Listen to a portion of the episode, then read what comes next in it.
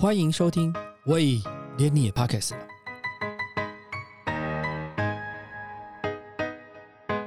大家好，我是威廉。这个礼拜呢，我们带来的是 Beauty Mode 的特别计划。我们访问到了 Silver Chang。Silver Chang 是谁呢？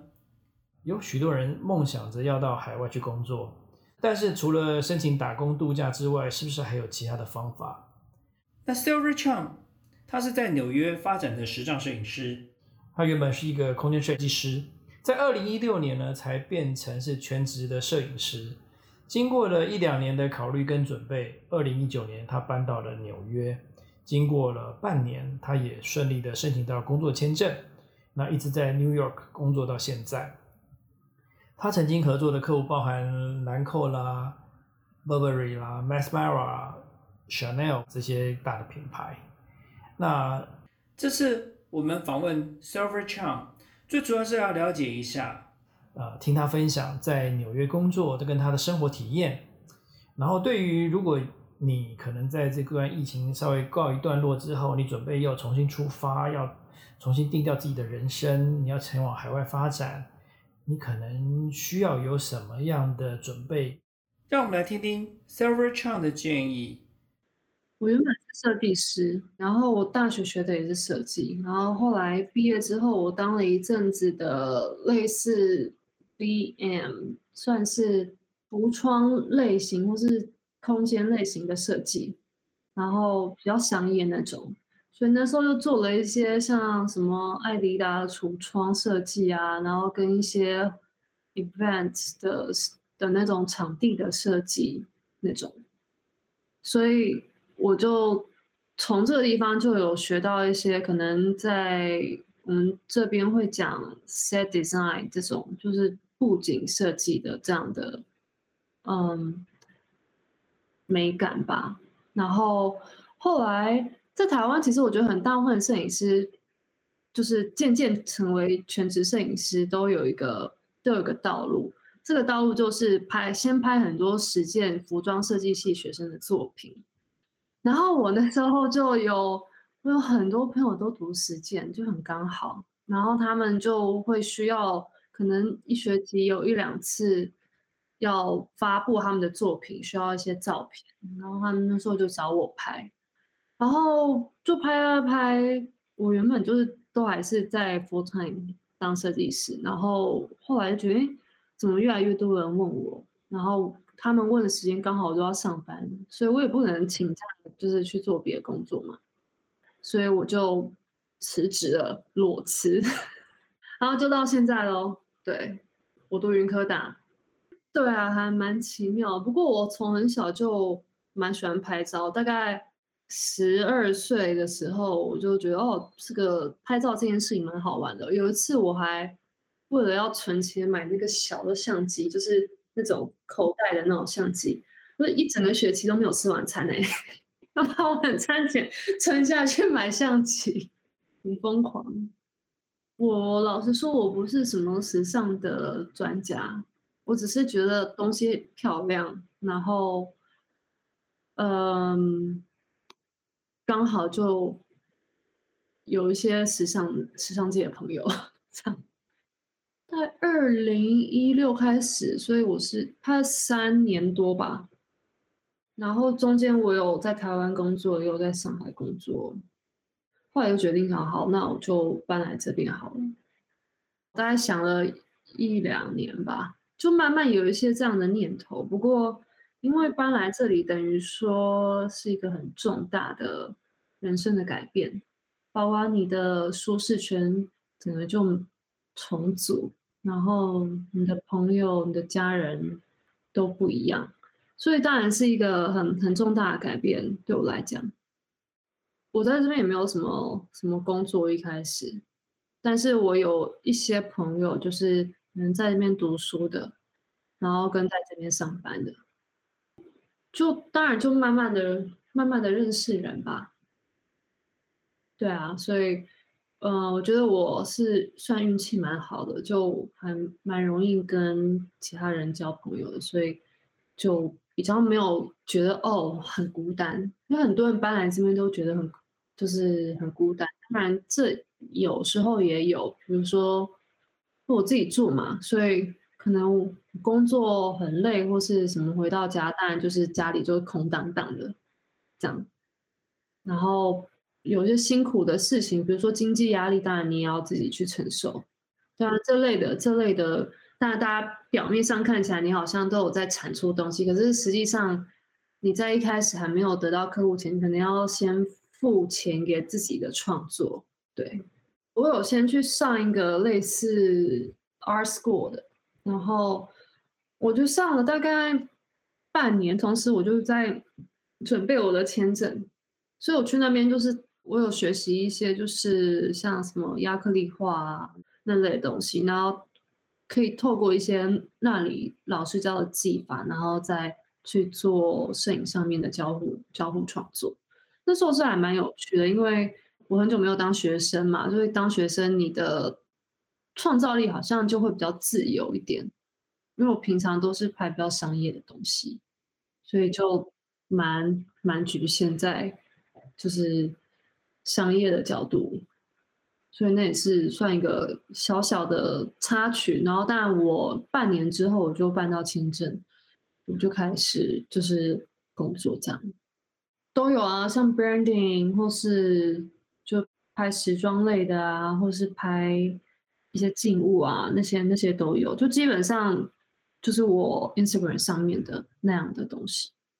就我去打工一天，然后老板好像觉得不适合，我是我是指甲店当那个那个柜台小妹，然后好像不太适合，我就我就后来跟老板聊天，然后他问我说他他现在想要把他的那个品牌重新的 branding，那他问有没有兴趣，所以我就不当指甲店的柜台了，我就去帮他做别的事情了，对，所以。这样算打工吗？好像不用写进去算 打工吧。我先存钱再去，所以我没有这么急着需要用钱。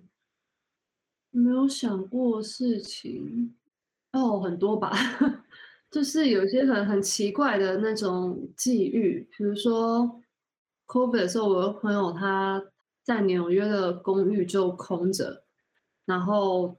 他就逃到 Upstate，等于说是像台湾的阳明山的概念，就是山上去没有人的地方，然后去一个他们的房子住，然后我就住在他那个公寓好一阵子，然后他说我都不用付公寓的钱，这很特别哦，在台湾不会发生过就是这样的事情。当然那时候我就是找不到找不到房子，对，然后还有一些就是我觉得这边。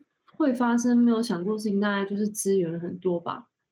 比如说，可能有其他朋友，他他是在帮一个 co-working space 做设计，然后他可能就说：“哦，那你要不要一个办公室？可以给你一个办公室用，那我也不用付钱。”对，就是这种，我觉得就是我也没有想过这种事情会会发生。不过我觉得这边就是因为资源非常的多，然后。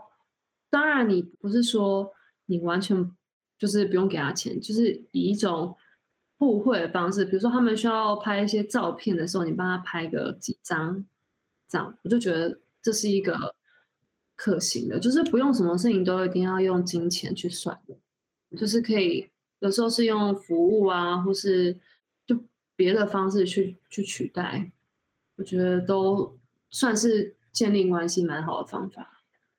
我也没有认识很多人，但是就刚好认识到他们是不错的朋友，然后他们有帮助我。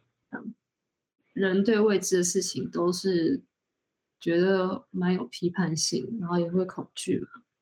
所以我爸妈可能也是会担心我，也是叫我就是疫情的时候东西收一收，不要再在那里。但就是不能这样，就要在一个地方。待久了，别人才会知道你，才会就找你拍照嘛。就你如果就这样回去，那真的是会错过很多事情。嗯，我那时候是二一年的时候我才回去，蛮 crazy 的。对啊，就是街上很空哎，从来没看过纽约这么空。然后就都是有一些仇视亚洲人的一些行为一直在发生，然后还有一些，呃，BLM 就是黑人的人权活动，就都发生很多，就很，就整个社会风气非常的紧张，对，所以我觉得那时候我是很我是很喜欢安静的时候，但也有点担心，就这件事情到底要维持多久。嗯，现在就都恢复了。现在进去很多店都还是要戴口罩，但其实是政府规定是不用戴。不过很多人可能还不知道吧。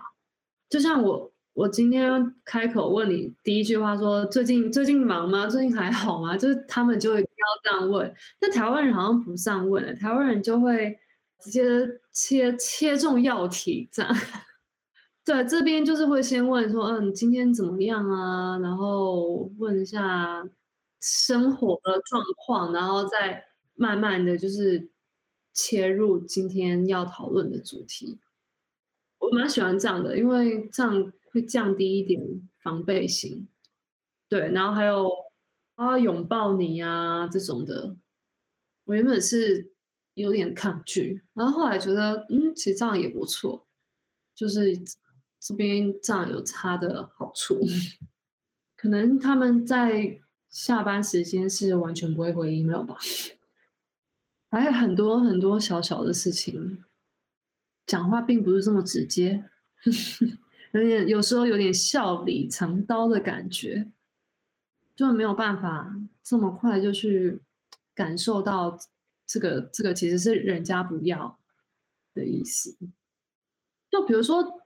email 上面有些事情吧，就不会要求你说哦，今天我要求你给我一个答案，他会拐弯抹角说，嗯，有没有机会，能不能怎么样 这种的，哎呀，我不知道怎么讲哎，或是会说要用英文讲，I would be very happy to have this，那他就要讲说我我觉得这样比较开心，然后就是要有这种比较。圆圆滑的方式去表达我在要求一件事情，这样就我我就会说不要吧，就因为我现在有 agency，所以他们可能会去做那个事情，但在没有 agency 之前，我就会就直接说这没有办法，这还好，这个我觉得还 OK。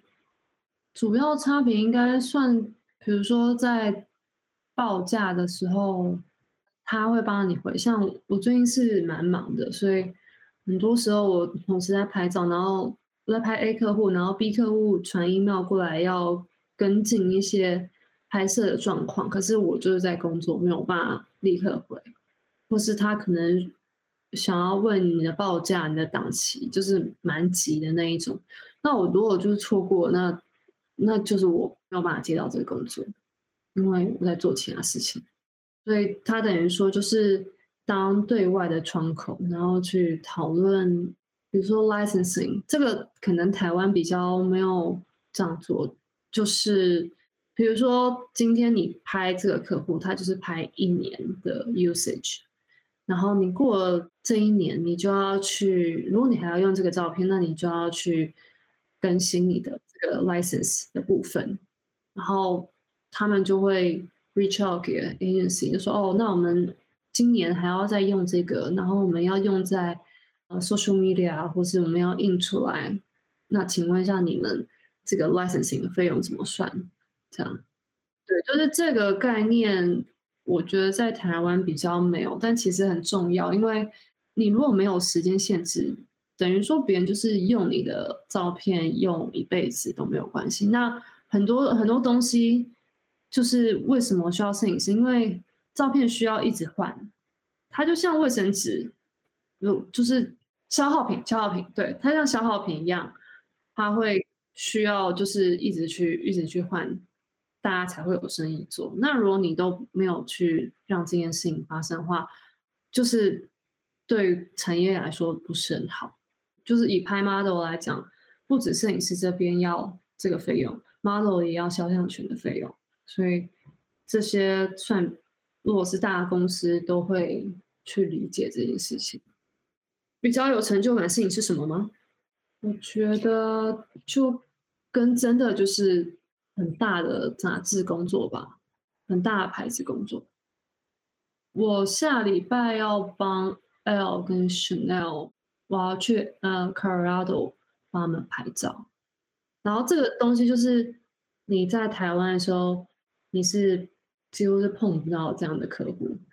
在台湾当然你是可以碰到，不过可能他们是从总公司分下来的，就是其他的资源，不是跟就是最总部的人工作。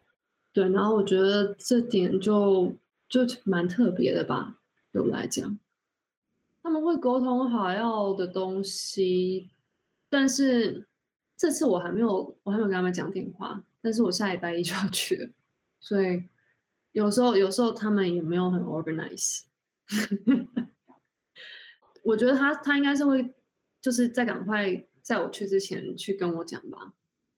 不过一般来讲，就是我们会先讲电话，然后他可能会给我一个一个就是方案，一个 creative 的 deck，然后这个东西就会有哦，他想要怎么拍，然后他的 reference 是什么，然后 location 在哪里。这样，但有些时候，像我有一些案子是我自己要统筹的，比如说我要做 creative 的，那就等于说我自己从这边给他们这我的创意，然后他们客户会说哦，我喜欢这个，我喜欢那个，然后我们再发展下去，看他有没有预算，就是这边分工很细，因为各种工作都有人在做，比如说。有 creative director、art director，但在台湾可能就比较偏向 creative and art director 合在一起。可是在这里，这两个人是做不同的事情。creative 比较接近就是策略，art director 比较接近就是视觉美感上的细节。所以这两个人他们完全是不同的脑袋。但台湾话好像是都要一起做，然后还有。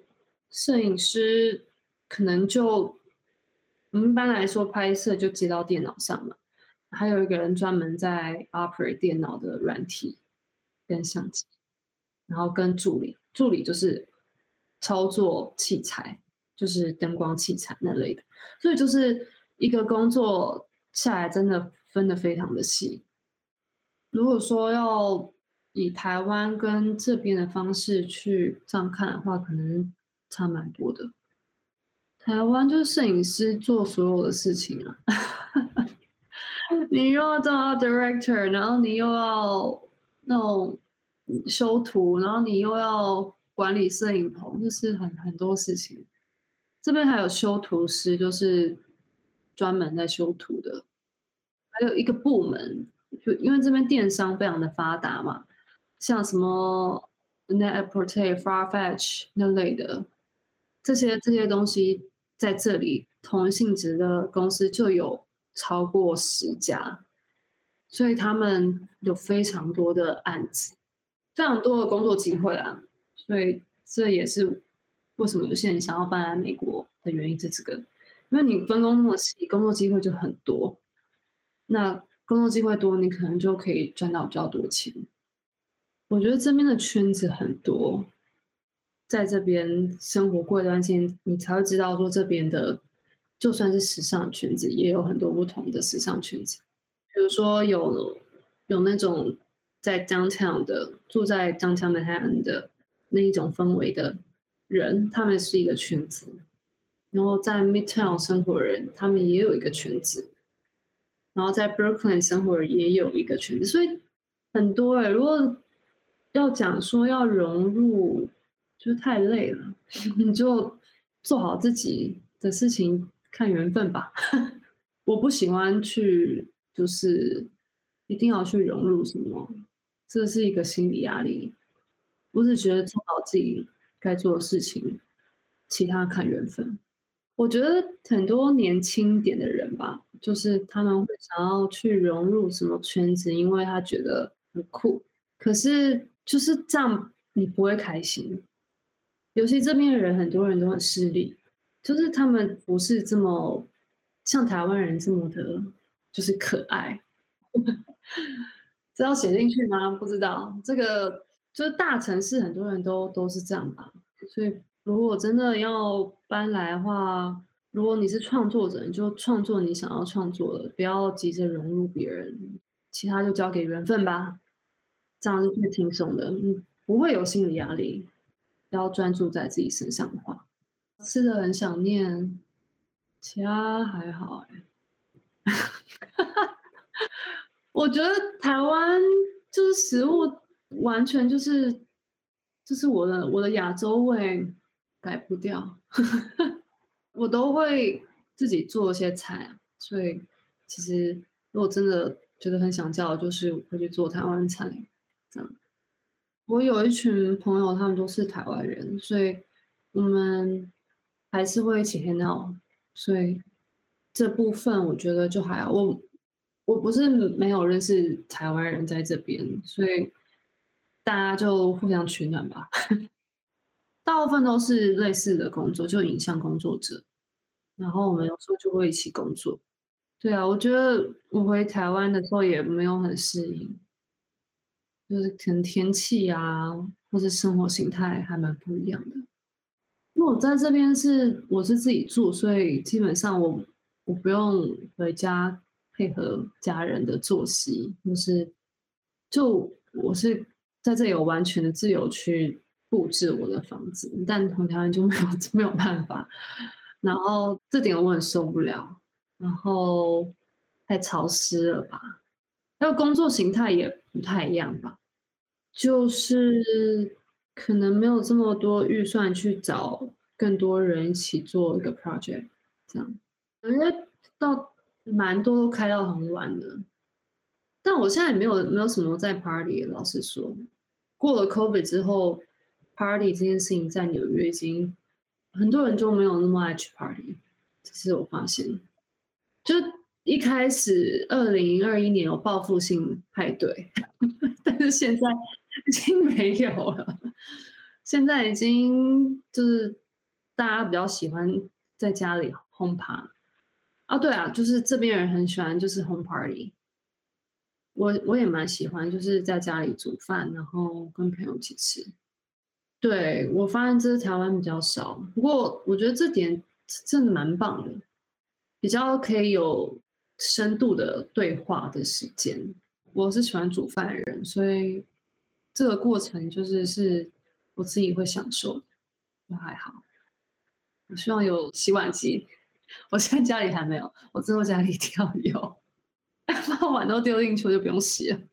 有啊，后来我有个朋友也搬来了，有一两个朋友也搬来了，然后他们就搬来之前有没有聊过这样？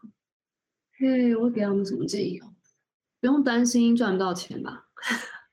太多太多可以赚钱事情了，真的，你不用担心活不了，真的真的太多了，是真的是真的。我以前也不觉得，但是我我是觉得我搬来这边才觉得哦，很多工作的门槛是很低的。